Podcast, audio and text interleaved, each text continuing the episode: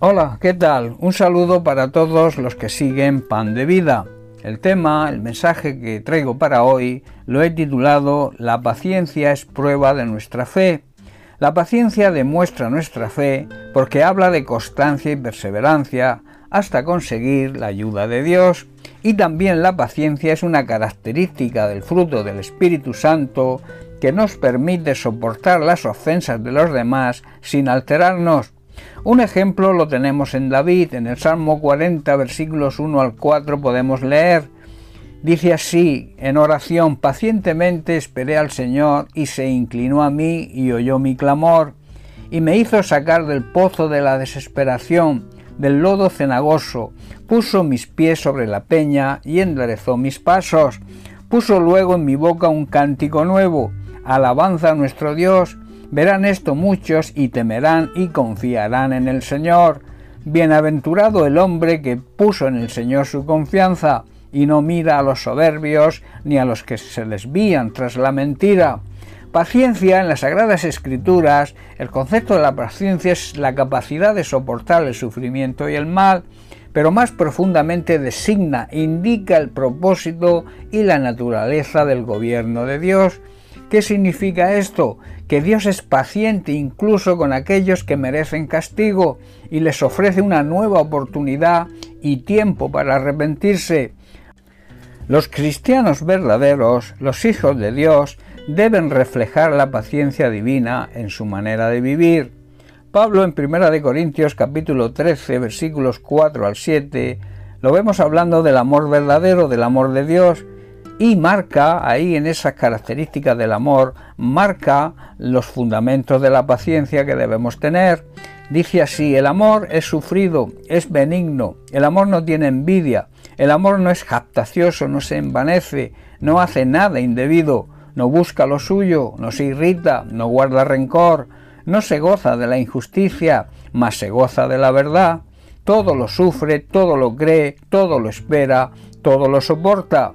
En la relación con los demás debemos tener firmeza para no dejarnos provocar ni reaccionar con ira. Con respecto a las circunstancias adversas o las pruebas, la paciencia consiste en esperar persistentemente y mantenernos fieles a Dios.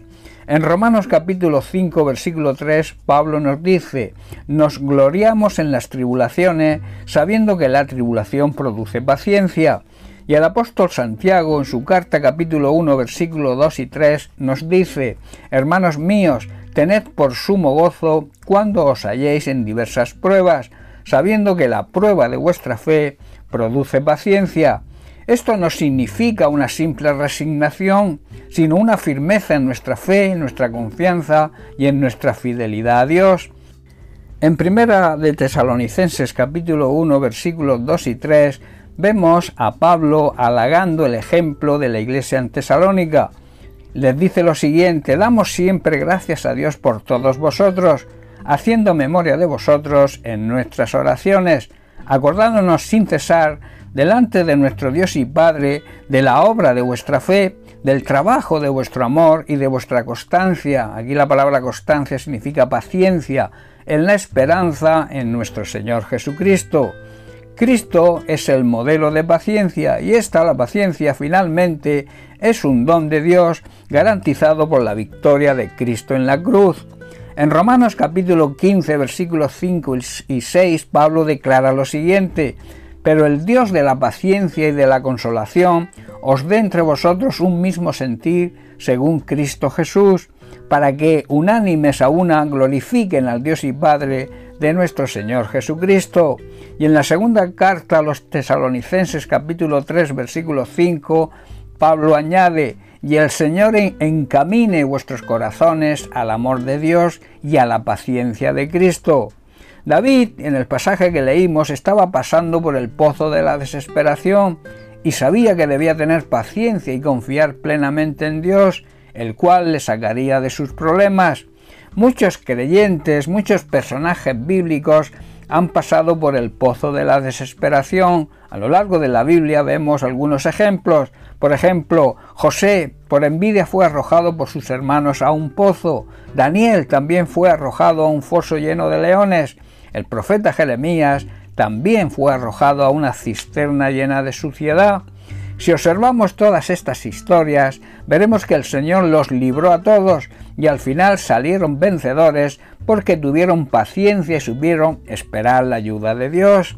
Generalmente la desesperación surge en el momento más álgido, o sea, más crítico, más duro de la batalla, donde todo parece indicar estar relacionado con la derrota y con la muerte. En medio de esa desesperación es normal sentir miedo, sentir temor a la soledad quizás, entre otras muchas cosas, y por tanto no hay paz en nuestro interior.